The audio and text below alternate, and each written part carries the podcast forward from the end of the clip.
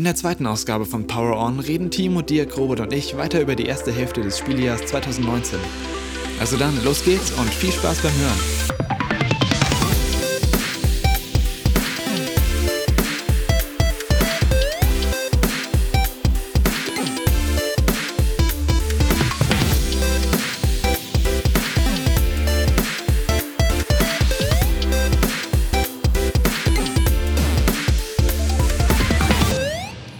12. April hatten wir von Nintendo mal wieder was Cooles. Wir hatten Nintendos Versuch, in die Virtual Reality einzusteigen mit Nintendo Labo VR.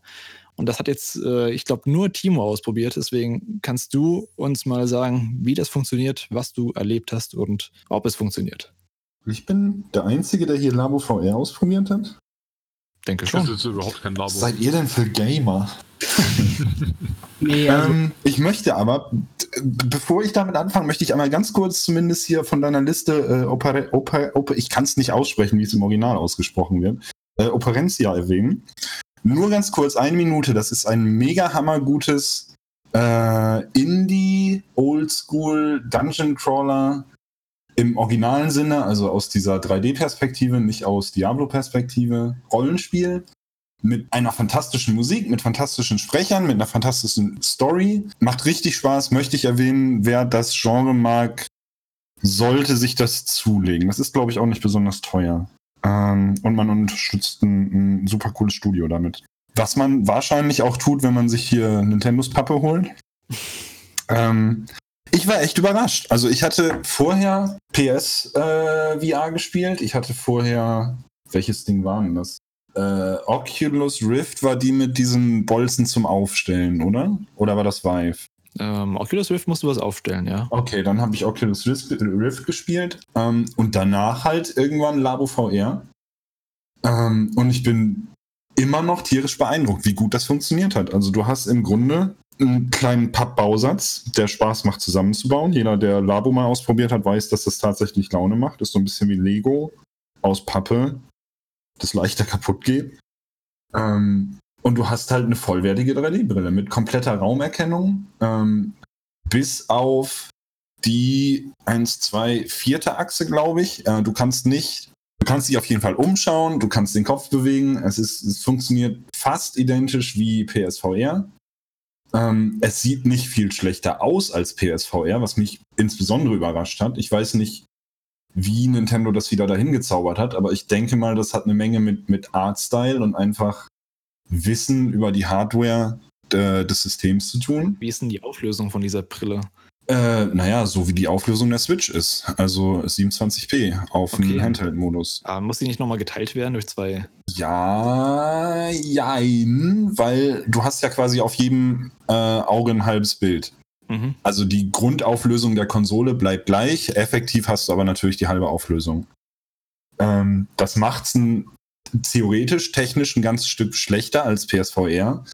Äh, in der Praxis ist das Bild aber nicht unschärfer, jedenfalls nicht wesentlich unschärfer. Du merkst es halt, wenn was fällt mir denn da ein? Es gibt ein kleines Minispiel, bei dem du quasi Mario 64-Style mit so einem kleinen Mannequin durch die Gegend läufst und einfach so ein bisschen Vordergrund und Hintergrund ausprobieren kannst je weiter du von der Kamera entfernt bist, umso schlechter siehst du das Männchen, weil halt da dann die nötigen Pixel fehlen. Bei allen anderen Spielen im Normalzustand, gerade auch bei den in Anführungszeichen größeren Games, die äh, dem Labo VR-Set beiliegen, ist es echt kaum der Rede wert. Das wirkt nicht viel schlechter als PSVR und das hat mich wirklich beeindruckt ähm, und kostet halt nur einen Bruchteil davon. Gab es da Software für? Ich weiß, dass dieses, äh, dass Zelda und Mario, glaube ich, irgendwelche Updates bekommen haben, dass du da durchschauen Richtig. kannst. Ähm, aber ansonsten?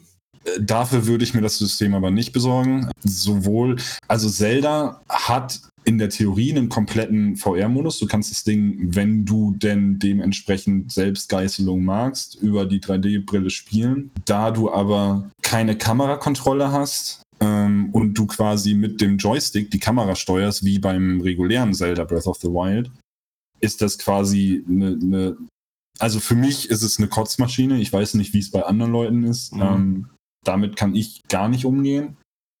Äh, Mario habe ich tatsächlich noch nicht ausprobiert. Das sollen aber auch nur so winzige Minigames sein, wenn ich das noch richtig im Kopf habe. Ja, genau. wovon ich jetzt hauptsächlich spreche, sind halt echt die Spiele, die bei Lavo VR beiliegen. Und die machen richtig Spaß. Das sind ordentliche Spiele. Das ist ein kleiner Flugsimulator in Anführungszeichen mit einem Vogel. Ähm, du hast ein 3D-Malprogramm, ähnlich diesem Oculus-Ding, dessen Namen ich vergessen habe. Fällt es jemandem ein? Nein, nein, nein. Okay, also du kannst quasi im äh, Raum vor dir malen, was Nintendo typisch durch so eine absolut absurd aussehende, aber in der Praxis enorm gut funktionierende Konstruktion aus Elefantenkopf und Rüssel funktioniert, bei der zum einen der Joy-Con, der im Rüssel steckt, im Raum erkannt wird, zum anderen aber auch durch den Rüssel die äh, Bewegungsfreiheit von diesem Joy-Con dermaßen eingeschränkt wird, dass du halt ähm, möglichen falschen Bewegungen in Anführungszeichen aus dem Weg gehst. Und die olle Brille erkennt dann tatsächlich genau, was du tust und du bist völlig frei im Raum. Bei dem Spiel kommt dann auch tatsächlich das meiste echte VR-Feeling auf, weil du da eine aktive Hand im Bild hast. Ähm, ich weiß nicht, wer von euch schon VR im Allgemeinen ausprobiert hat, aber das macht halt echt eine Menge aus. Mhm. Ähm, das ist ein super Ding. Und das ist im Moment, glaube ich, so ziemlich überall im Angebot, weil Labo ist, glaube ich, schon wieder am Ende, oder? Da kommt nicht mehr viel. Ja, ich glaube, am Anfang war so ein kleiner Buster, aber dann ja. ab dem zweiten Kit war schon wieder so ein bisschen. Ja, ja. ich befürchte ja. fast, viel kommt nicht mehr. Ich habe aber gesehen, ähm, es gibt ein VR-exklusiv, hm, ein VR-inklusives Spiel im E-Shop mittlerweile. Ach, cool.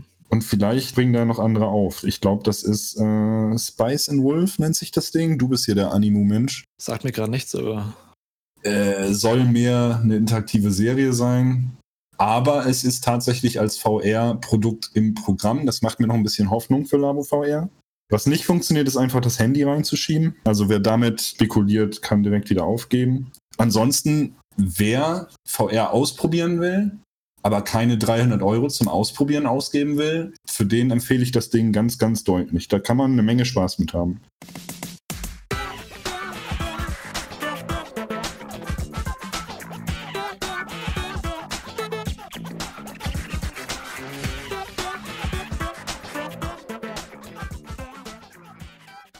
Gerade gesehen, wir haben ähm, im März noch ein Spiel vergessen, ein wichtiges. Wir haben nämlich im März die finale Episode von The Walking Dead, von Telltales The Walking Dead gehabt. Das ist besonders deswegen beeindruckend, weil Telltale eigentlich ja schon pleite war, beziehungsweise bankrott gemacht hat nach der ersten Episode. Ich habe jetzt die ganze Staffel noch nicht gespielt, aber Robert, du hast die Staffel gespielt. Mhm. Wie reiht sich denn die vierte Staffel so im Gesamten und im Speziellen auch nochmal ab der zweiten Episode, beziehungsweise ab der dritten, die dann nicht mehr von Telltale direkt entwickelt wurde, so insgesamt ein? Ja, also diesen, diesen Cut von Telltale zu den neuen Entwicklern, die ja, glaube ich, äh, von Skybound Entertainment war das, glaube ich. Genau, das ist die ähm, Firma, den Walking Dead, glaube ich, als Marke gehört. Mhm. Ähm, also diesen Cut bemerkt man eigentlich nicht. Also da gibt es jetzt keinen qualitativen Abfall ähm, zwischen den Episoden. Mhm. Ich muss aber tatsächlich sagen, ähm, bis wir den Podcast geplant haben und uns äh, die Release-Liste des Jahres angeschaut haben, also da ist mir jetzt wieder eingefallen, dass es das Spiel gab was wahrscheinlich okay. nicht so der beste Indikator ähm, für die Qualität vom Spiel ist. Was mir aber damals, als ich es gespielt habe, äh, nicht irgendwie aufgefallen wäre. Also ich fand, es war ein grundsolides äh, Spiel, eine grundsolide Fortsetzung der Geschichte und auch Abschluss der Geschichte. Also es hatte ein, ein schönen, schönes Ende der Clementine-Story äh, mit dem typischen Gameplay von The Walking Dead. Also da hat es jetzt auch keine großen äh, Sprünge gemacht ja, einfach ein, eine solide Sache und ähm, die zum Glück noch zu einem guten Ende geführt wurde. Also es wäre schade gewesen, wenn das jetzt äh, mitten in der Staffel geendet wäre, ohne dass man erfährt, wie es letztendlich ähm, zu Ende ging oder weiterging mit Clementine. Das wäre extrem schade gewesen. Auf jeden Fall, das schaue ich mir auch noch irgendwann an, wenn ich mal ein bisschen Zeit habe. Und ich glaube, es sind auch nur vier Episoden insgesamt. Ja, es sind weniger. Ich weiß gar nicht mehr, wie viele es waren, aber kann man auf jeden Fall bedenkenlos äh, machen. Vor allem, wenn man eben die anderen Episoden und Genau, Staffel. wenn man die anderen auch schon ähm, gespielt hat. Genau.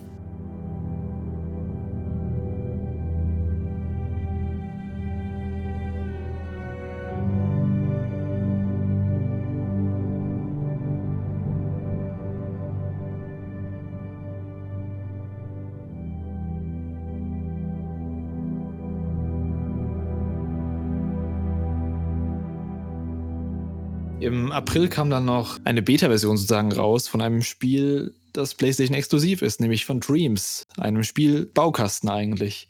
Hat jemand von euch Dreams sich angeschaut oder irgendwelche, ähm, was du schon mal angespielt? Nope. Ich auch nicht.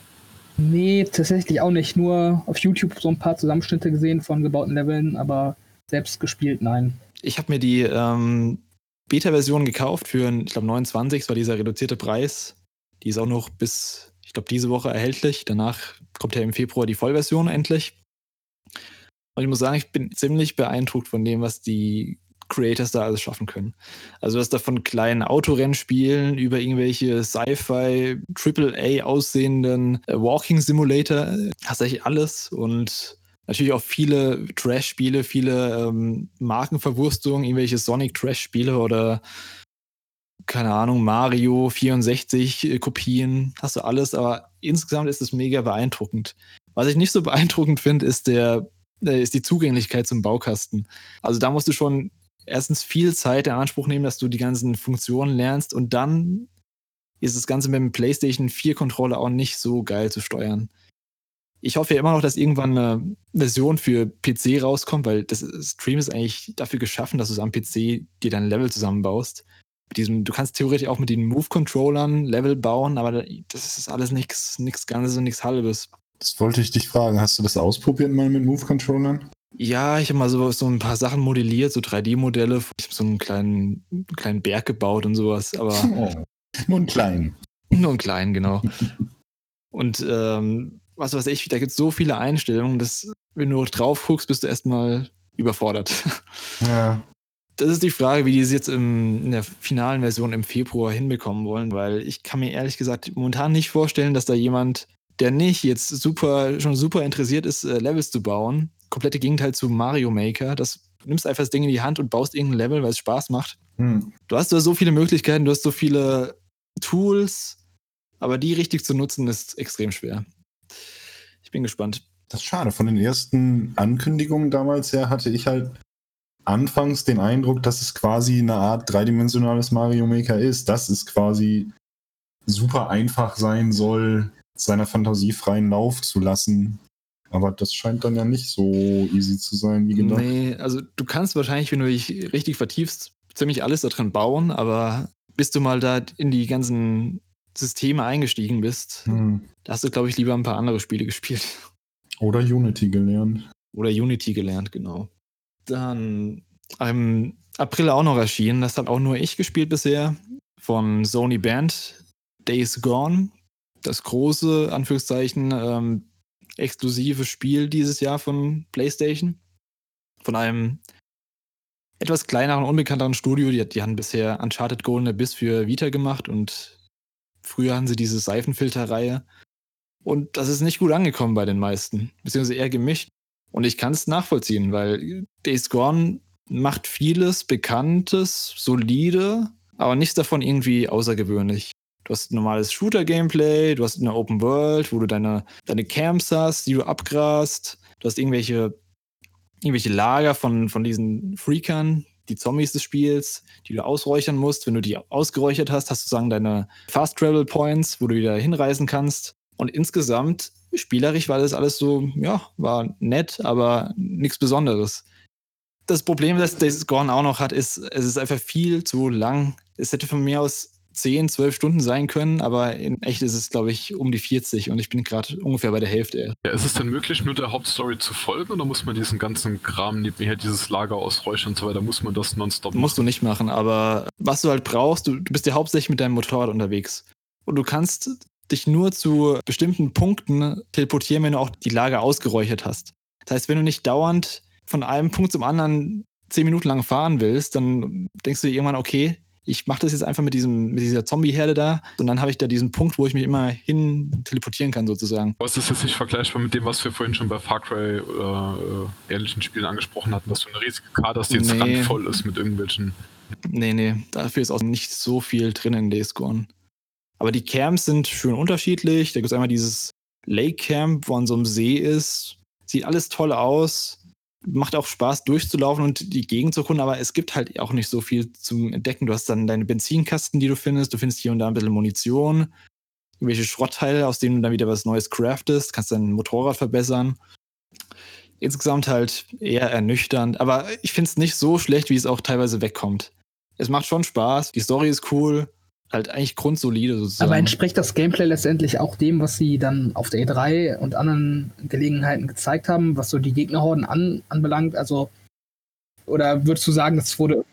Das sah teilweise sehr gescriptet ja, genau. aus. Wurde das irgendwie gedowngradet oder entspricht das dem schon im Großen und Ganzen? Du kannst die schon alle so ähm, erledigen, weil die, die ganz großen Horden, die triffst du nicht so oft. Also das, was du in den Trailern hauptsächlich gesehen hast, diese 1000 Zombie-Horden, die kannst du optional an angehen, aber die sind extrem stark und äh, niederschmetternd. Muss gut ausgerüstet sein, auf jeden Fall. Ja, aber im Vorfeld hatte ich jetzt auch nicht große Erwartungen an das Spiel, deswegen war das eigentlich auch keine wirkliche Enttäuschung. Also, Kann man mal machen, würdest du sagen macht Spaß, aber es ist auch nicht das herausragendste aller Zeiten. No, I don't give a damn about any of that. You know what I remember most? Riding the open road. The smell of your hair. The touch of your skin. I remember you. But those days are gone. Dann haben wir im Mai auch ein Spiel, das hm, eher so gemixt weggekommen ist, nämlich Rage 2.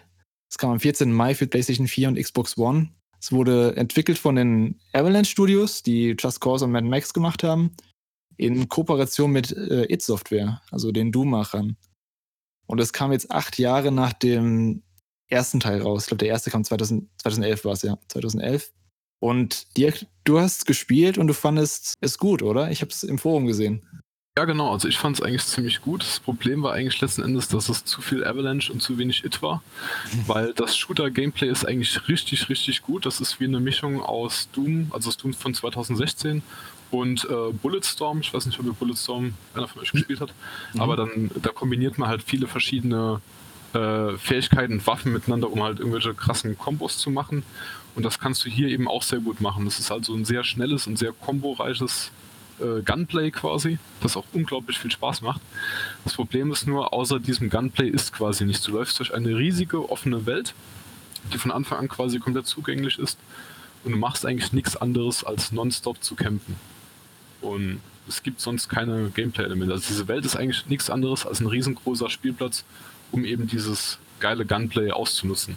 Also es gibt halt nichts wirklich zu tun in dieser Welt, außer eben, wie gesagt, verschiedene Arten von Kämpfen. Also du hast entweder diese Mutantennester, wo du die Eier von diesen Mutanten zerstören musst, oder du hast Punkt, den du verteidigen musst gegen Gegnerhorden, die angreifen, oder hast irgendwelche Camps, die du ausräuchern musst, aber es ist eben trotzdem im Endeffekt immer einfach nur Geballer.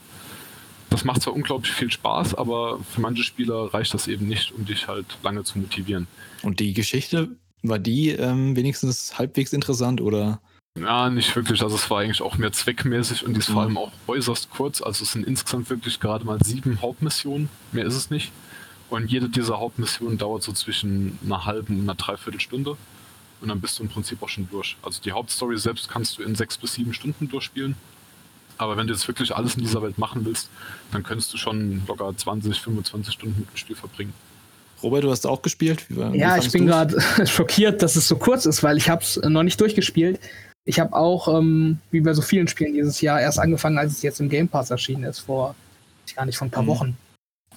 Ähm, ja, genau. Ich würde mal behaupten, ich habe jetzt so fünf bis acht Stunden so um den Dreh gespielt und ähm, scheine ja dann doch relativ äh, nah am Ende zu sein, weil ich, glaube ich, schon ziemlich viel äh, Hauptstories äh, erledigt habe. Ja, also im, im Grunde kann ich mich dem, ähm, dem Dirk nur anschließen. Die Spielwelt ist halt nicht besonders interessant. Äh, die Story klicke ich weg, soweit es möglich ist und nicht eine extra Cutscene ist. Also das interessiert mich jetzt nicht so sonderlich.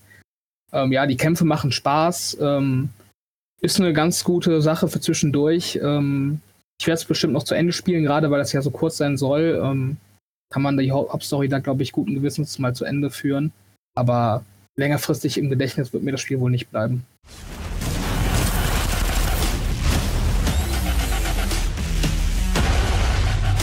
Dann rast du bis ganz an die Spitze und lachst auf uns alle herab. Als nächstes haben wir einen Titel, den ich überhaupt nicht auf dem Schirm hatte. Der aber anscheinend schon seit 2012 in Entwicklung war, nämlich äh, Outer Wilds von Mobius Digital. Den hat aber, glaube ich, nur Timo von uns gespielt, wenn ich das richtig ich sehe. Ich habe nur 10 Minuten oder 15 Minuten mal reingeschaut. Genau, ich habe nämlich auch kurz mein, als es im Game Pass kam, habe ich es mal angeschmissen, aber ich war nicht so richtig in der Stimmung dafür, deswegen ähm, kann ich dazu nicht viel sagen. Ich weiß nur, dass es viel, also richtig viel Lob bekommen hat in dem Jahr und das kannst du jetzt mal erklären, Timo.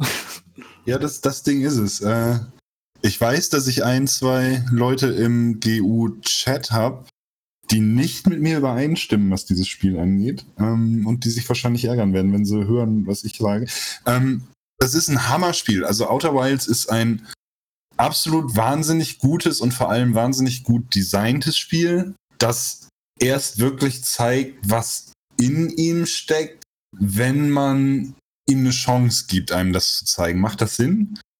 Ähm, so ganz von der äh, auf der Oberfläche ist es halt mehr oder weniger eine Mischung aus Adventure Game und Space Sim. Du bist auf einem winzig kleinen Planeten, du hast dein eigenes kleines Raumschiff. Nach ein, zwei, drei Tutorial-Geschichten fliegst du halt mit deinem Raumschiff in, in, in, ins Weltall.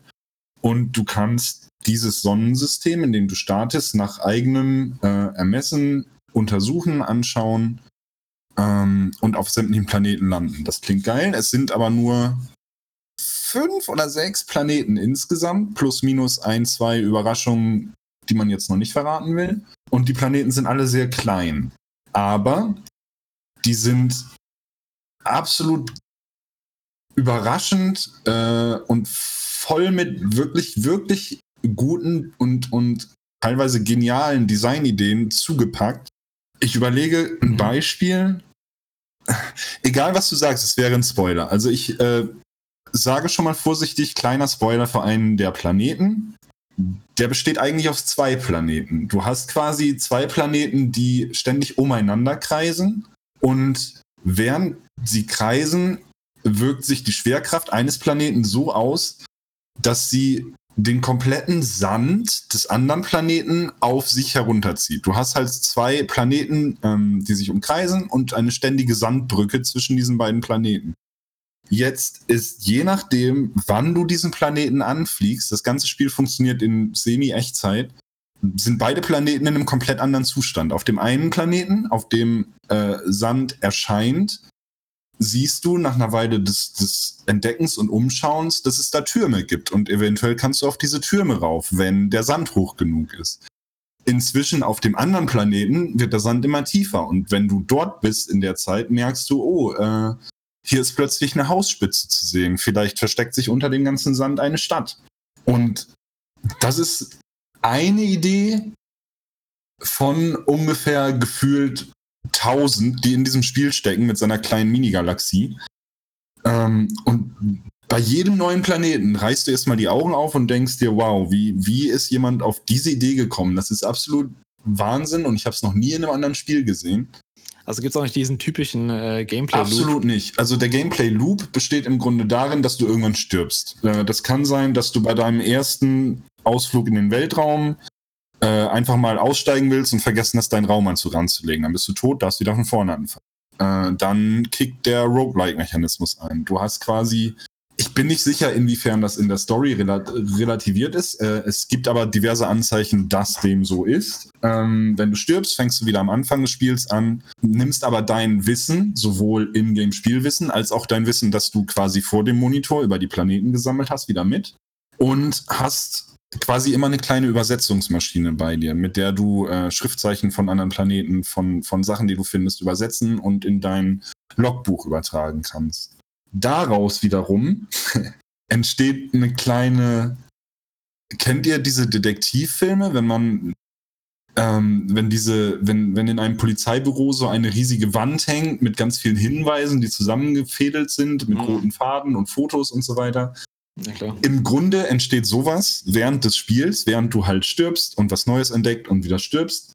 Ähm, und das bleibt auch permanent, sodass du äh, über die Dauer der Spielzeit immer mehr über diese Planeten herausfindest, über die Hintergrundgeschichte, über das Universum in Anführungszeichen. Und es dauert wirklich, wirklich lange, dass die ganzen Ideen irgendwann langweilig werden. Ähm, bei mir ist das nicht der Fall gewesen tatsächlich bisher. Und ich bin eigentlich sehr empfindlich für sowas. Ich bin deswegen irgendwann leider runtergefallen, weil ein sehr großer Punkt im Spiel ist äh, Timing. Du musst am Beispiel des Sandplaneten äh, zur richtigen Zeit am richtigen Ort sein, um die richtige Tür zu finden, durch die du wieder weiter, wenn du dich beeilst, zur nächsten richtigen Tür kommst und so weiter und so weiter. Das gibt's in mehreren Varianten, in mehreren Planeten, womit ich nicht sagen will, dass die Planeten sich auch nur ansatzweise ähneln, das tun sie nicht. Und dadurch bin ich dann ein bisschen vom Spiel weggestoßen worden, weil äh, so Timing-Systeme mag ich eigentlich überhaupt nicht. Hast du es äh, durchgespielt? Ich habe es nicht durchgespielt. Okay, weil ich höre dauernd von allen Seiten, dass der Twist so cool sein soll. Ja, ich will es auch irgendwann durchspielen, aber wie du schon sagtest, man muss definitiv in der Stimmung dafür sein. Das ist kein Spiel, das du mal eben zwischendurch anschmeißen kannst. Es ist aber ein Wahnsinnsspiel. Also alleine das, das komplette Spieldesign verdient so einen Mordsrespekt. Das ist ein winzig kleines Team gewesen, das, die ein winzig kleines Universum erschaffen haben. Aber dieses Universum hat mehr Ideen als 90 Prozent aller AAA-Spiele, die ich in diesem oder dem letzten Jahr gespielt habe. Das ist wirklich Aha-Moment das Spiel, würde ich es beschreiben. Ja, das klingt auf es jeden Fall. Es ist richtig, richtig gut. Richtig cool. Ich schaue es mir irgendwann auf jeden Fall auch noch an. Gerade jetzt, wo es im Game Pass drin ist, äh, ist es auch keine oh, Hürde. Oh. Gebt den Leuten Geld für ihre Spiele. Sie haben ja Geld von Microsoft bekommen.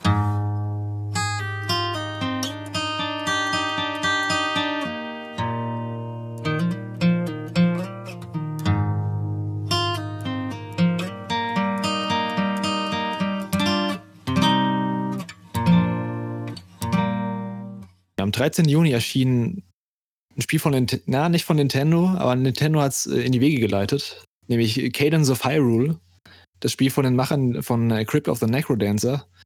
Das Rhythmus, Action-Adventure, wenn ich es so beschreiben kann, von einem kleinen Indie-Team, das die Marke Zelda bekommen hat, weil Aonuma und äh, Miyamoto großer Fan von Necrodancer waren. Brace Yourself heißen die, nur um denen die ah, den Ruhm zukommen zu lassen. Ich habe jetzt nicht viel reingespielt. Ich habe die Demo, glaube ich, kurz mal angefangen. Dann habe ich gemerkt, dass ich richtig schlecht bin und habe es dann sein lassen. Spiel's weiter. Also, was ich dir definitiv sagen kann, ist, das Spiel wird einfacher, je länger du spielst. Also die erste, die erste halbe Stunde ist die schwerste. Danach bekommst du Waffen, mit denen es fast schon lächerlich einfach wird. Mhm. Also gib ihm noch eine Chance. Ich schaue vielleicht nochmal rein, aber es, ich bin so abgekackt. Also sonst jemand von euch ähm, gespielt? Ich habe exakt eins zu eins das gleiche durchgemacht wie du. Also auch die Demo runtergeladen, fünf Minuten okay. gespielt und ähm, dann eben auch abgeschaltet. Okay. Ich mache einen Deal mit euch. Wenn ihr beide nochmal äh, Cadence of Hyrule spielt und dem eine Chance gibt und mindestens bis zum, äh, sagen wir, zweiten, vielleicht dritten Dungeon spielt, dann spiele ich nochmal äh, Sekiro. Und äh, Crackdown, dann haben wir einen Deal. Niemand will Crackdown spielen. das ist mir einiges wert hier, aber nicht das. Ach. Das mit Sekiro können wir gerne machen. Okay, gut. Okay.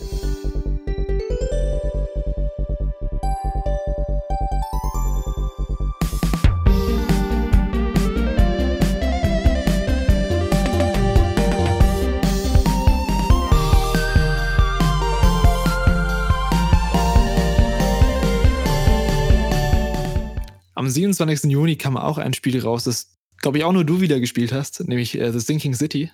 Ein Action-Adventure-Detektivspiel. Guck mal, ich muss, mir, ich muss mir ständig anhören, wie ich der Mensch bin, der, der das ständig alles alleine gespielt hat.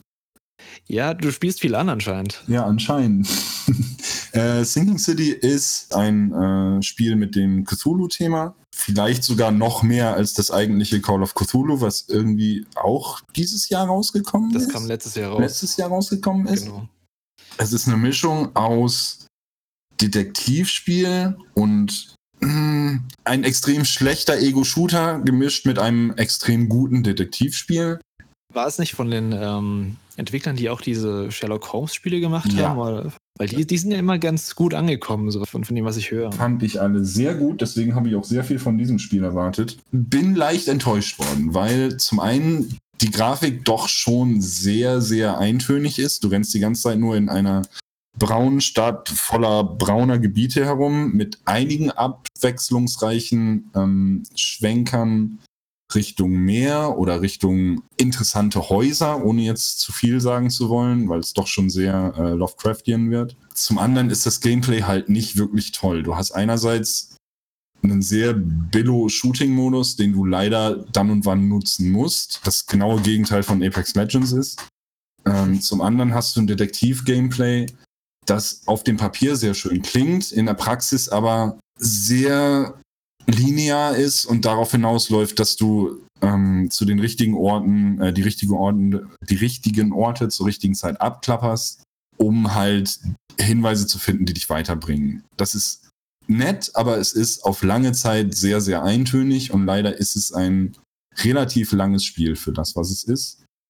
Okay, also kam es in den Wertungen also schon gerecht weg. Es hat ja auch so mittlere ja. 70er, 60er sowas irgendwie bekommen. Ja, also ich ich würde schon grob 70 ansetzen. Mhm. Äh, der Start ist stark und vielleicht wird es gegen Ende auch noch wieder richtig gut. Ähm, der Mittelteil ist aber sehr, der zieht sich sehr.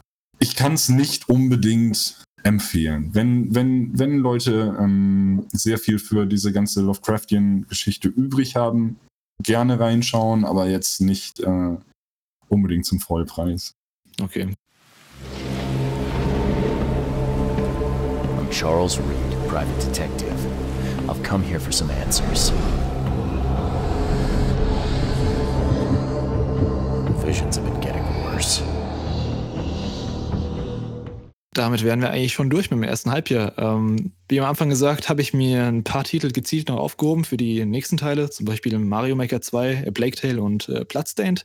Allerdings habe ich mir auch ein paar Titel rausgezogen, die ich vorziehen möchte, weil ich jetzt gerade hier die richtigen Ansprechpartner habe.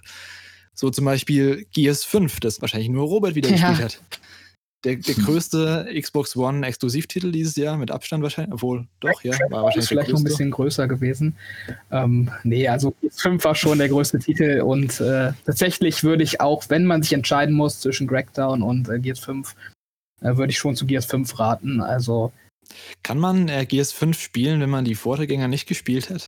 Ähm, kann man, ähm, allein fürs Gameplay, weil ich der Meinung bin, dass das Gameplay ausgezeichnet ist und ähm, auch keiner großen Kritik, ja, keiner großen Kritik auszusetzen ist. Und die Story, mhm. ähm, wenn man in die wirklich einsteigen will, dann wäre es, glaube ich, schon sinnvoll, mit dem vierten Teil anzufangen, weil eben mit Teil 4 auch eine neue Trilogie oder eine neue Saga angefangen hat.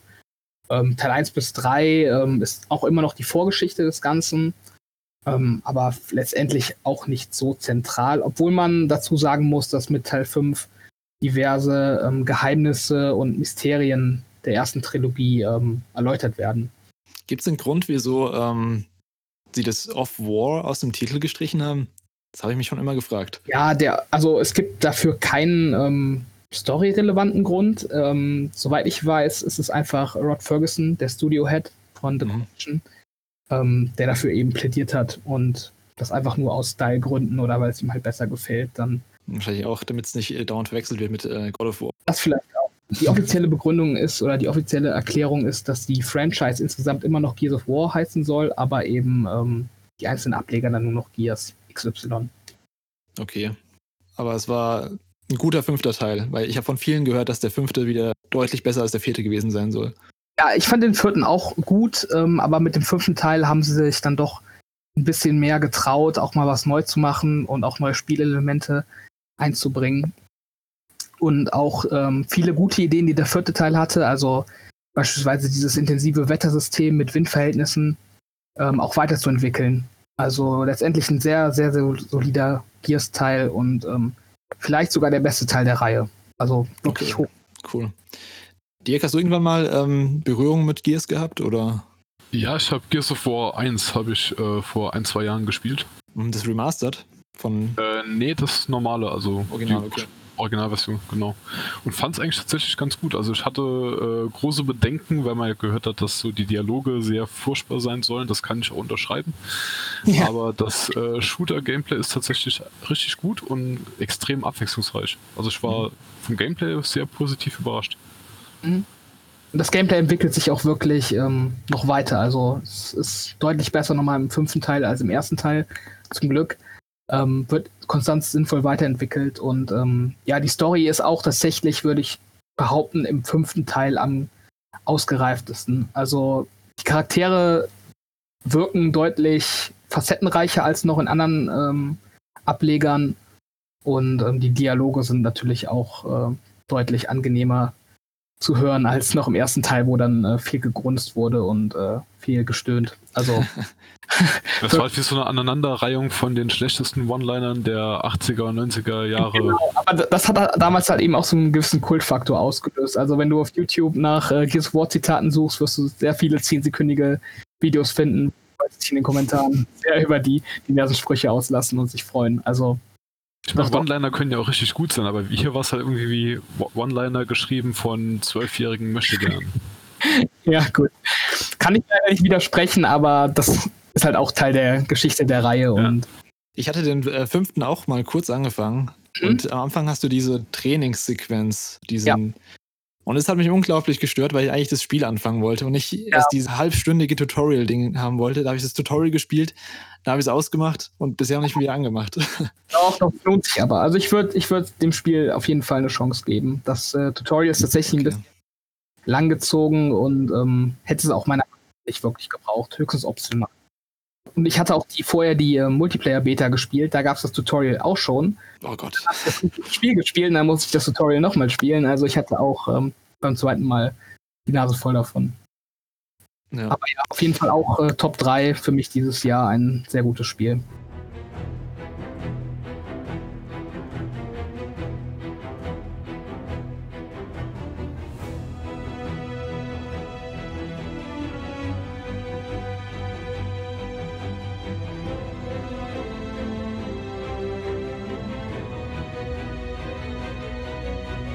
Dann haben wir noch einen, noch einen Titel für Timo. Ähm, du hast dieses Jahr viel Final Fantasy XIV gespielt. Ach so. Stimmt das? Ja. Shadowbringers oder was? Hast du auch schon Shadowbringers gespielt? Aber natürlich. Auch schon komplett durch? Aber natürlich. Super. Ähm, viele sagen ja, es ist die beste Final Fantasy Story, die es jemals gab. Kannst du das nachvollziehen, dass es so gut ist? Oder? Ja, aber ich bin auch kein großer Fan von regulären Final Fantasies. Ja, das, okay, das, ähm, ist natürlich auch noch. Das Ding ist, du musst das im Zusammenhang sehen. Du spielst die Story von äh, Shadowbringers mit einer Vorgeschichte von ungefähr fünf Jahren Spieleentwicklung mhm. ähm, und ungefähr, keine Ahnung, vielleicht insgesamt zehn Jahren Spiel, inklusive des ersten äh, Final Fantasy XIV. Ich überlege, wie ich das sagen kann, ohne tatsächlich irgendwie äh, einfach nur die Story runterzurattern, weil das ist langweilig. Gab es denn äh, Gameplay-technisch, äh, gab es nicht irgendwelche Sachen, die sie verdammt gut gemacht haben? Nein! Nein. Nicht?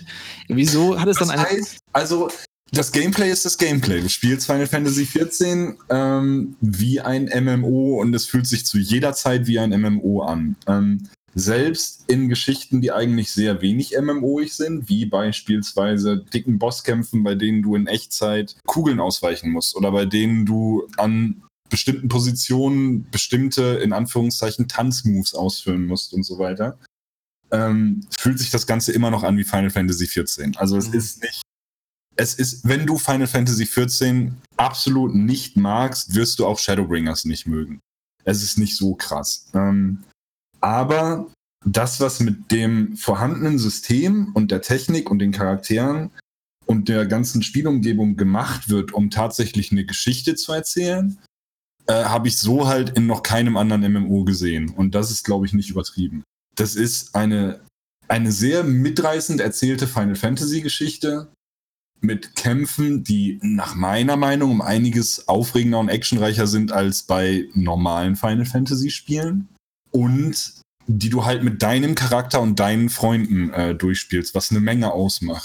Es gibt viele, viele Überraschungen, es gibt viele Sachen, mit denen du nicht rechnest, es gibt ein paar Sachen, mit denen du rechnest, es gibt ein paar Füller-Quests, aber insgesamt hast du halt das volle äh, Final Fantasy XIV Programm zusammen mit einer richtig guten Story dieses Mal. Ähm, mit vielen Überraschungen, vielen Wendungen und äh, Schockmomenten und einem Ende, das dann wie üblich nicht wirklich ein Ende ist, sondern nur eine Vorbereitung auf den nächsten Raid, der irgendwann mal kommt. Aber das ist es wert. Also, wenn man MMOs mag, sollte man sich das schon mal angucken. Ich hatte Final Fantasy XIV auch mal, ich glaube, 30 Stunden oder so gespielt. Als, ähm, da gab es noch nicht mal die erste Erweiterung. Es gab nur Realm Reborn damals. Ja, das ist abgrundtief schlecht. Und ja, die, irgendwann hatte ich dann keine Lust mehr. Und deswegen glaube ich auch nicht, dass ich das irgendwann mal spielen werde, das weil einfach halt. so viel Content da ist, den ja. ich nicht durchkriege. Ich weiß nicht, ob ich Leuten, die das Spiel nicht kennen oder nicht mögen, empfehlen kann, diese ganzen ersten gefühlt 200 Level durchzuspielen, ja. um zu Shadowbringers zu kommen. Das ist halt echt eine Investition. Ich habe aber gehört, ähm, dass aktuell geplant wird, diesen ganzen Realm Reborn Inhalt, also alles vor Heavensward, umzubauen und für Anfänger leichter zu spielen zu machen. Okay. Hoffentlich auch schneller. Im Grunde reicht es, wenn du dir ein Story-Video anschaust und dann mhm. direkt mit dem ersten Add-on anfängst. Ja, ich fand es halt schon krass, weil ich habe mal, ich will es mal in Relation setzen. Final ja. Fantasy XIV Shadowbringers hat eine 92% auf Open Critic. Das ist ja. das bestbewerteste Spiel des Jahres mit Resident Evil 2. Ja. Und es hat mich dann halt schon so ein bisschen aufforschen lassen, okay, vielleicht soll ich doch noch mal reinschauen, aber es ist eigentlich, dieser Invest ist mir zu groß. Du weißt, dass ich das Spiel auch noch nicht lange gespielt habe mittlerweile. Was ist das mhm. jetzt? Ein Dreivierteljahr oder was? Wann habe ich angefangen? Kann sein, genau. Äh, und ich finde, es hat sich absolut gelohnt und es gibt wenige Offline-Spiele, die eine ähnlich coole Geschichte erzählt haben und ähnlich viel einfach nur Spaß gemacht zu haben, äh, was Entdeckung und was Welterforschung und, und Story und Lore und so weiter angeht, wie Final Fantasy XIV. Es ist aber ein MMO und das darf man nicht vergessen, wenn man, wenn man für MMOs nicht so super die Toleranz hat oder das Spielkonzept nicht mag, wird Shadowbringers auch kein Mega-Knaller sein. Ja. Das behaupte ich jetzt einfach mal. Die anderen irgendwelche Erfahrungen mit äh, MMOs gemacht? Ähm, ich habe hab, äh, World of Warcraft sehr viel gespielt, aber mit Final Fantasy MMOs hatte ich noch keinen Kontakt. Okay. Ja, ich habe vor etlichen Jahren mal so ein Free-to-Play Korea MMO namens Silk Road gespielt. Mhm. Ähm, das sind nicht gerade meine glorreichsten Jahre gewesen. Ähm, mhm. Und ähm, WoW habe ich natürlich auch am Rande mitbekommen, aber nie selber gespielt. Und äh, Final Fantasy auch nicht, gar nicht. Ja, okay.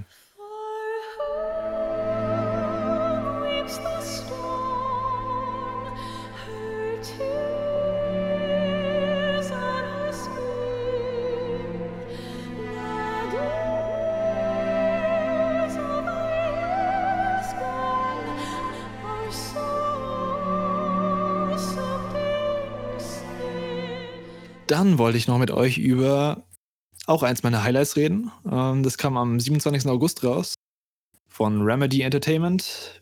Control. World of Warcraft Classic. der indirekte, beziehungsweise der Nachfolger zu Quantum Break, diesmal in, nicht in Kooperation mit Microsoft, sondern mit äh, 505 Games. Und das Spiel ist ziemlich gut geworden. Spiel des Jahres ist dein Spiel des Jahres. Dann erklär mal wieso. Weil Control es geschafft hat, aus einem Genre, das ich schon völlig abbeschrieben habe, nämlich dem Third-Person-Action-Adventure-Ballerspiel, durch eine fantastische Geschichte, durch eine extrem. War sie fantastisch? Ich fand sie fantastisch. Hast du. Ich hab's durchgespielt. Ja, durchgespielt hast du, aber hast du auch alle Notizen und so durchgelesen? Ich glaube fast alle, ja. Ich nämlich nicht. Vielleicht lag das auch. Ich ja. fand die Geschichte gut, hab mich so dran gehalten. Ich wollte wissen, wie es weitergeht, wie das Ganze aufgelöst wird. Es wird ja am Ende nicht komplett aufgelöst, aber sehr wir auf jeden Fall. Okay, lass mich mich verbessern. Nicht die Geschichte ist das Fantastische, sondern die Lore und die mhm. Geschichte des Hauses an sich. Das stimmt. Ähm, du findest halt über das komplette Spiel verstreut und nicht so wie manche andere Entwickler das machen, gerne mal am Anfang oder zu äh, extrem ähm, erinnerungswürdigen Zeiten, findest du äh, Zettel, geheime Räume, geheime Unterlagen, Filme, äh, tatsächlich echt gefilmte Filme, die wirklich okay sind, die nach und nach die Geschichte des Spielplatzes von Control darstellen. Und da steckt so viel Bekanntes und Neues aus irgendwelchen wilden Internetgeschichten und Akte X-Folgen und äh, Mystery-Romanen und anderen Spielen von Remedy drin, ähm, dass mich das einfach nicht losgelassen hat. Also diese ganze Hintergrundgeschichte hat mich komplett durchs Spiel gezogen, zusammen mit ein paar wirklich cool designten äh, Innenräumen, die man so nicht unbedingt erwartet hat, wenn man das Spiel anfängt. Es gibt ein Level. Mhm. das heißt Labyrinth. ich wusste, dass du davon. Also mit Abstand das Level des Jahres für mich gewesen. Das war so geil. Diese Kombination aus Musik, abgefahrenem Leveldesign, die Kreativität, die in dem einen Level drin ist, die ist ungeschlagen dieses Jahr. Für mich hätte das ganze Spiel von mir aus so sein können. Und die Kreativität sehe ich halt persönlich fast im ganzen Spiel. Egal, ob du durch diese diesen endlosen schwarzen Raum läufst, der storymäßig tatsächlich erklärt ist, der eine Grenze darstellt oder zum ersten Mal das rote Telefon findest in seiner kleinen Telefonzelle.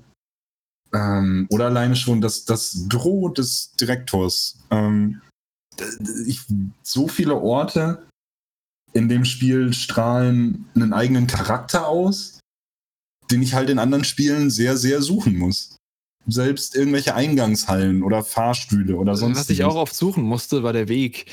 Ja, gut, das oft, ist ein. Ich ja. habe mich oft verlaufen im Controller. Chris, der Meister der Überleitung. ja, die Karte, die zeigt dir grob an, wo du hin musst. Aber da das Spiel auch ziemlich vertikal ist und viele Ebenen hat, weißt du nicht, ob du durch den Weg, der auf der Karte eingezeichnet ist, auch zu deinem Ziel kommst. Korrekt. Was ich aber wieder kontern kann, dadurch, dass im Spiel jeder Weg tatsächlich wie in einem echten Büro ausgeschildert ist, äh, zu jedem Zeitpunkt, ähm, siehst du ungefähr, in welche Richtung du gehen musst, indem du dich alleine im Level orientierst, anstatt ständig auf, auf die Karte zu schauen. Ja gut, da, dafür musst du ja die ähm, Schilder lesen. Ja, das ist korrekt. das ging bei der PS4 nach dem ersten Patch auch. ähm, ich glaube, das ist Absicht. Ich glaube, diese unübersichtliche Karte ist Absicht, damit man sich eben nicht so auf die Map versteift, sondern sich im Spiel umschaut und die Schilder liest und das Haus quasi kennenlernt. Was bei mir sehr gut geklappt hat. Ich muss aber auch sagen, ich habe mich nach ungefähr der Hälfte oder so, da gab es so einen Punkt, wo ich irgendwann ausgestiegen bin und dann vor ein paar Wochen nicht wieder eingestiegen. Gab es einen Punkt, als ich diesen Fahrstuhl öfter benutzt habe, diesen, diesen zentralen Fahrstuhl, der dich in mhm. jedes Level bringt, als ich das mal gerafft habe, dass du den eigentlich öfter benutzen musst, um dich zurechtzufinden. Ja. Ich habe mich nicht mehr so, so krass verlaufen, auf jeden Fall. Nein. Und später, wenn du diese ähm, Schwebefähigkeit hast, kannst du auch ein bisschen, ähm, bisschen Hallo, Spoiler. einfach. Ja, das sieht man im ersten Trailer, glaube ich, schon. Äh, Dirk, du hast auch äh, Control gespielt, oder? Ja, genau, ich habe es auch durchgespielt, ja. Also ich kann das unterschreiben, was, was Timo gesagt hat. Ich fand auch die äh, Lore sehr interessant und fand auch, dass das Spiel allgemein sehr viel Mystisches ausgestrahlt hat äh, und alles einen sehr eigenen Charakter hatte. Ich habe mal den Satz gelesen, in äh, Control schafft es, dass eine Ampel mehr Charakter hat als manche äh, Bösewichte in anderen Spielen. Und das ist auch wirklich so. Ja. Also die Ampel ja. ist mir definitiv im Gedächtnis geblieben. Jeder, der es gespielt hat, weiß, was ich meine. Ähm, oh, die Ampel war so gut. Mir ist vor allem der Kühlschrank im Gedächtnis geblieben. Ja, genau, der Kühlschrank, das war auch ziemlich krass, ja. Und das ist halt das Krasse, dass einfach Gegenstände wie ein Anker, eine Ampel, ein Kühlschrank und so weiter, dass das quasi die großen Gegner in Control sind und nicht irgendwie der zehntausendste Mensch, der halt ein, der böse Mensch, der einem begegnet. Und das war definitiv was sehr Besonderes und was sehr Eigenes. Gegner ist aber ein gutes Stichwort. Also wenn ich irgendwas zu meckern habe bei Control, dann diese dämlichen 0815, drei verschiedene Models Gegner, die in diesem Haus rumlaufen. Die wurden mhm. so langweilig nach einer Weile. Haben das Spiel nicht kaputt gemacht für mich, aber das hätte noch besser sein können. Es waren zu viele teilweise. Du bist relativ schnell tot, du hast auch coole Fähigkeiten, mit denen du viel Schaden austeilen kannst, aber wenn du mal fünf Sekunden lang Feuerschaden abbekommst, bist du halt weg. Und dann musst du kannst du oft auch nicht einfach direkt von dem Punkt wieder starten, sondern wirst zum letzten Control-Punkt zurückgeschleudert. Und der ist manchmal nicht mhm. so nah dran an dem Punkt, wo du gerade warst. Da gab es so eine Stelle, es war eine Art Bossfight, das war zwar kein richtiger Boss, es waren aber einfach richtig viele Gegner. Da gab es einen Zwischenspeicherpunkt zum Glück. Hätte ich den nicht gehabt, hätte ich vielleicht das Spiel abgebrochen, weil mich haben die Gegnermassen so dermaßen gestört. Aber das Kampf-Gameplay hat einfach unfassbar viel Spaß gemacht, fand ich das Gameplay hat mega viel Spaß gemacht, ja. Vor allem diese telekinetische Fähigkeit, diese Schleuderfähigkeit. Wenn es das so macht, du saugst irgendwas an und schleuderst dann einfach die Gegner zurück. Ja, ja. So, so ein bisschen wie die Achse in God of War. Aber nicht nur das Schleudern, sondern auch die Waffen. Also ich habe selten ein Spiel gesehen, wo alles so einen geilen Impact hatte. Also sowohl vom, vom Sounddesign ja. als auch vom optischen, diese, diese Rauchwolken, die da mal aufgestiegen sind. Da ja, ist einfach das Gefühl, dass hinter allem richtig Bums dahinter die ist. Steine, wie du, wie du überall diese Steine rausreißen kannst und die Spuren für lange, lange Zeit realistisch im Level liegen bleiben und so. Irgendwann reagierst, äh, äh realisierst du es gar nicht mehr, aber das ist mega krass, wie das Aber ein großer Kritikpunkt meinerseits wäre vor allem diese Sammelquests, die es gab. Also es war bei den Nebenquests war das so, wo man zum Beispiel diese Pflanzen suchen musste und die mit denen reden musste, was glaube ich. Ja. Und äh, da musste man irgendwelche Pilze suchen im Untergrund und so ja. weiter und so fort. Zombies, die sich irgendwie verirrt hatten. Das fand ich unfassbar nervig, weil die war ja nur ein grober Bereich vorgegeben, wo sich diese Pflanzen oder was auch immer mhm. aufhalten. Und einen näheren Hinweis gab es da nicht. Da musste man alles absuchen. Ich habe da teilweise echt Ewigkeiten daran gesessen, nur diese Pflanzen zu finden.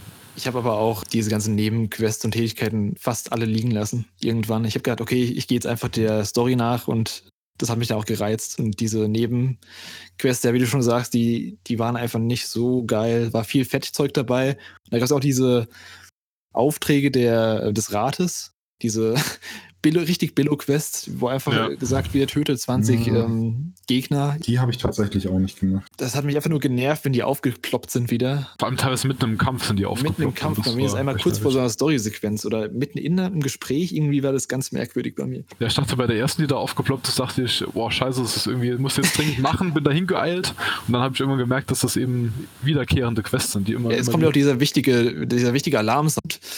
Genau, ja. Es geht ja quer über den ganzen ja. Bildschirm. Ja, wenn man die Nebenquests auslässt, dann ist es eigentlich schon ein durchgehend gutes Spiel, das man bedenkenlos empfehlen kann. Habt ihr diesen optionalen Boss, den man nach dem Spiel, also nach dem Hauptspiel, nee, ich hab's besiegen kann? Durchgespielt. Welcher war das? Ähm, das war der Typ, dem du ganz am Anfang schon begegnest. Also es ist einer der ersten Bosse so, ja. Der kommt ganz am Ende nach ja, dem Hauptspiel das war der, nochmal. Warst du da im Channel, im, im Discord-Channel, nee, bei dem ich mich über zwei Tage hinweg aufgeregt habe über diesen einen Boss?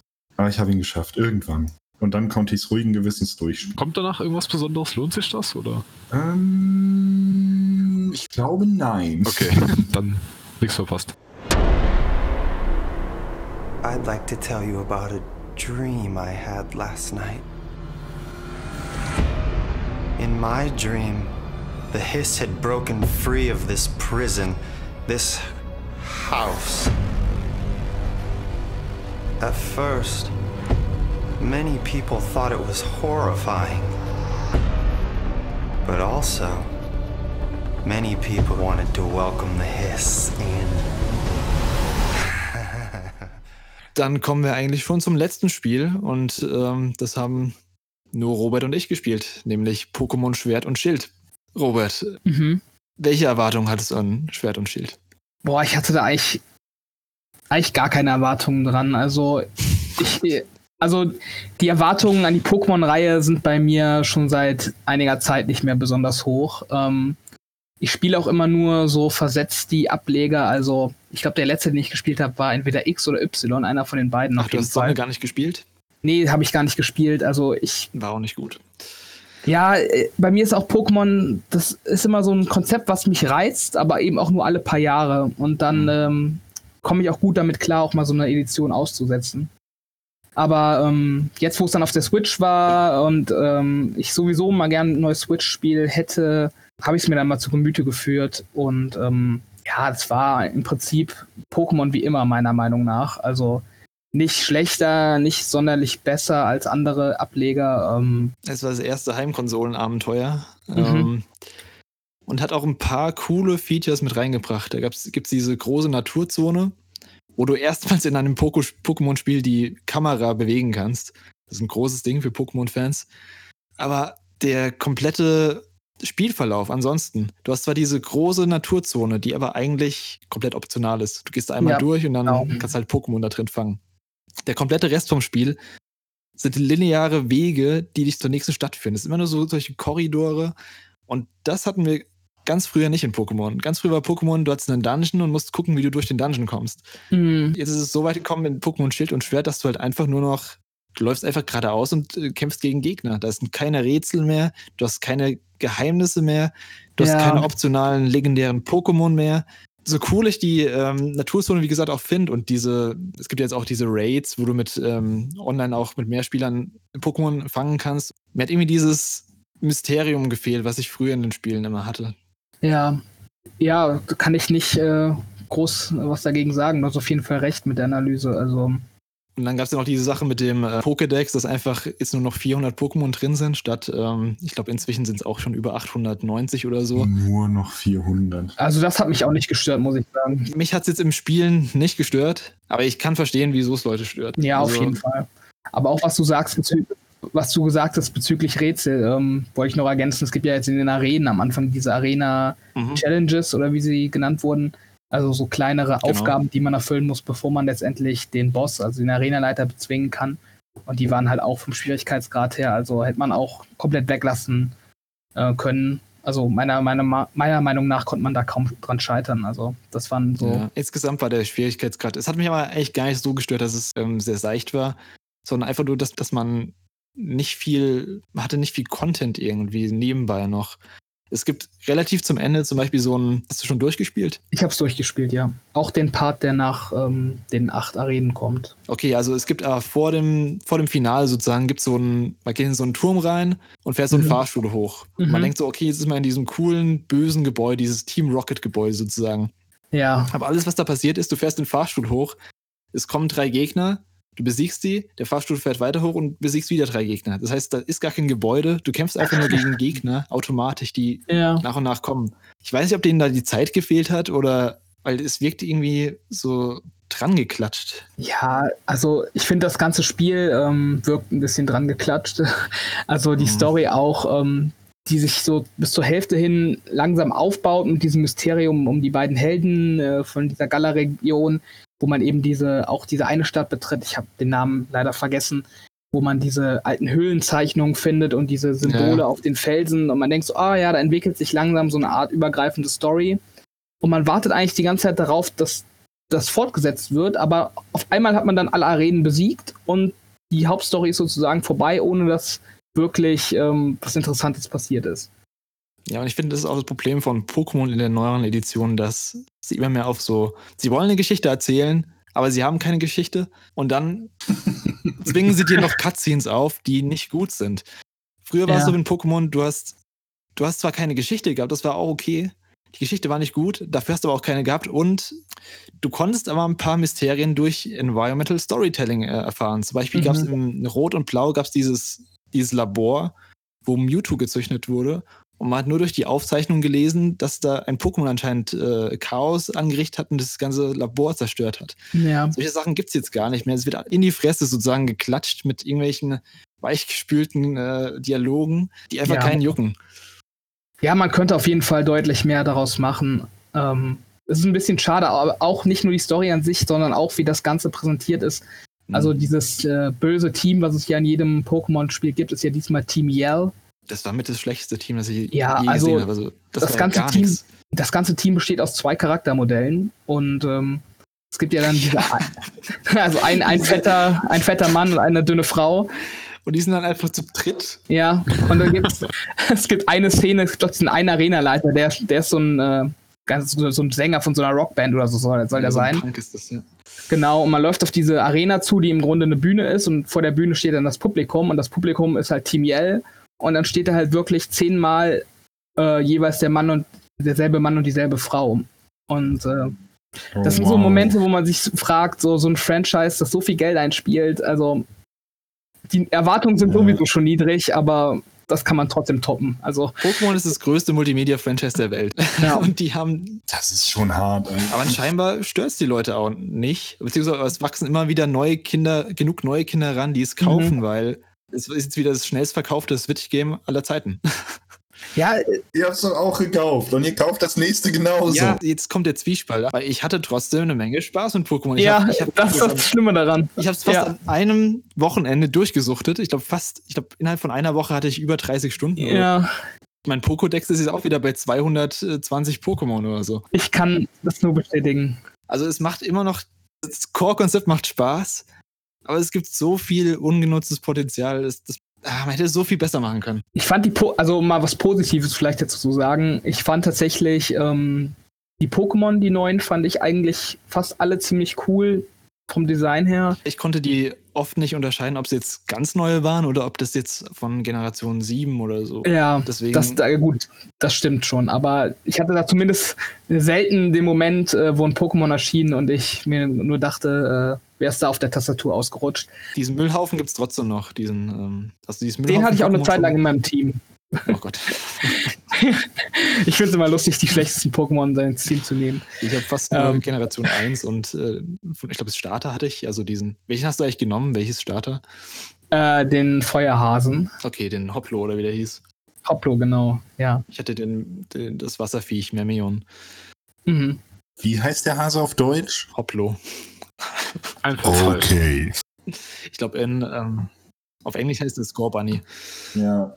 Die letzte Entwicklung von Hoplo heißt auf Deutsch Liberlo, Ach. weil er ein Fußballer ist.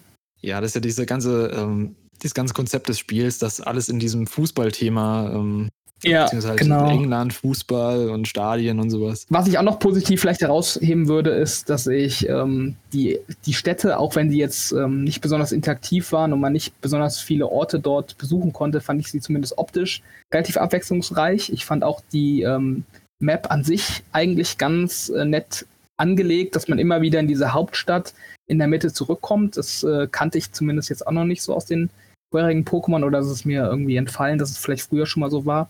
Aber ähm, insgesamt ähm, ja eine spaßige Map, eine spaßige Spielwelt. Ähm, aber leider, ja, es ist halt Standard-Pokémon und ähm, ich spiele das dann durch, aber ich bin dann auch niemand, der dann alle Pokémon sammeln will oder sich noch längerfristig damit beschäftigt.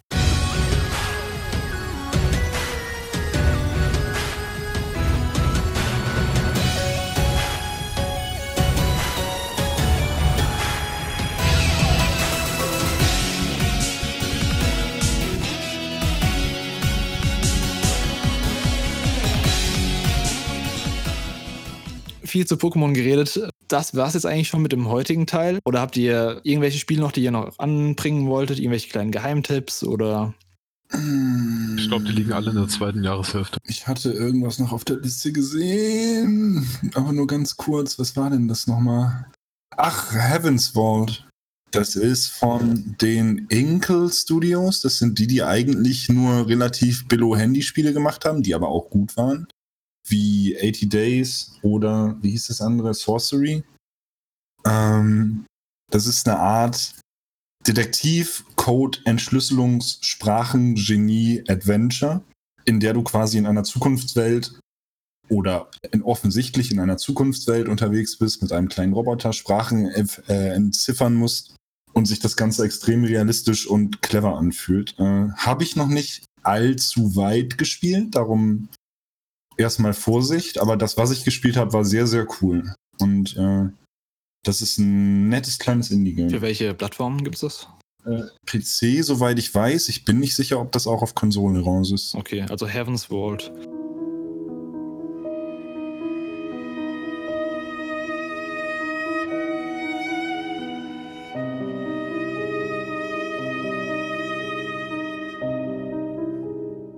Dann können wir generell zum, zum Jahr oder jetzt vor allem die erste Hälfte, welche Spiele sind euch im Gedächtnis geblieben? Welche waren eure großen Enttäuschungen? So nochmal kurz als Zusammenfassung. Vielleicht, ähm, Robert, fang du mal an. Ja, dann fange ich vielleicht mal mit den Enttäuschungen an. Ähm, waren dann wohl Kingdom Hearts, was wir ja schon ausgiebig erläutert haben. Mhm. Und äh, vielleicht sehr kontrovers. Ähm, ich weiß nicht, ob es hier in der Runde kontrovers ist, aber ich glaube insgesamt schon. Ich fand leider äh, The Legend of Zelda Link's Awakening eine ziemliche Enttäuschung. Okay. Ähm, das hat mir einfach nicht zugesagt. Also der Grafikstil war süß, aber das Spiel an sich meiner Meinung nach nicht besonders gut. Ähm, Highlights des Jahres wären für mich wohl Apex, äh, Gears 5 und äh, Sekiro auf Platz 1. Genau. Mhm. Timo, bei dir? Top 3?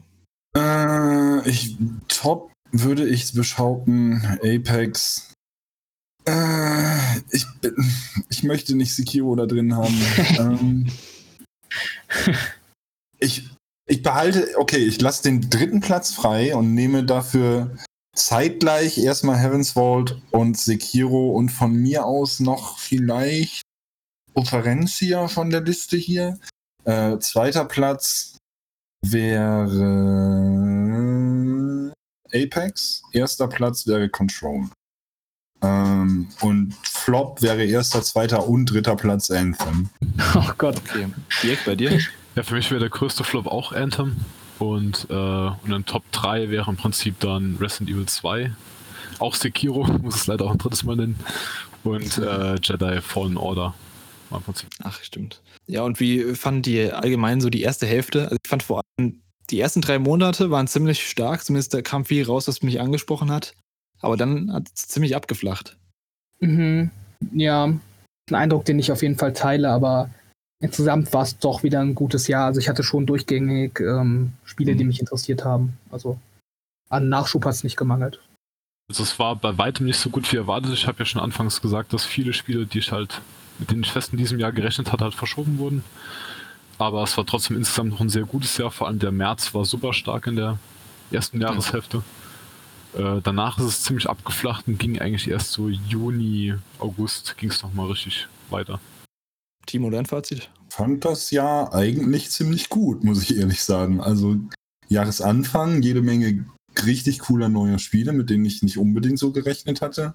Jahresmitte kam äh, Shadowbringers raus, von daher war ich eh jetzt mal ein paar Monate beschäftigt. Und den Rest habe ich mich mit jeder Menge kleinen Indie-Sachen und Switch-Sachen über Wasser gehalten. Also ich fand 19 besser als 18, glaube ich. Echt? Okay. Ich, ich, war mit 19 echt glücklich, ja. Ich müsste es, glaube ich, auch nochmal überlegen, aber 18 war schon, hat schon ein paar krasse Dinger gehabt für mich, also die mir richtig gut gefallen hatten. Aus der ersten Hälfte hat mir jetzt, also Sekiro ist auf jeden Fall mein Spiel des Jahres. Dann vielleicht noch Control kommt bei mir auch noch rein. Hm, vielleicht noch Life is Strange, aber das muss ich noch schauen, wie sich die letzten paar Episoden entwickeln. Dann wäre es das gewesen. Ähm, wir haben es geschafft. die erste Hälfte. Auf jeden Fall vielen Dank, dass ihr dabei wart. Danke Timo, danke Robert, danke Dirk. Und wir hören uns dann beim nächsten Mal im zweiten Teil unseres Jahresrückblicks. Ciao, bis zum nächsten Mal. Tschüss. Bis dann.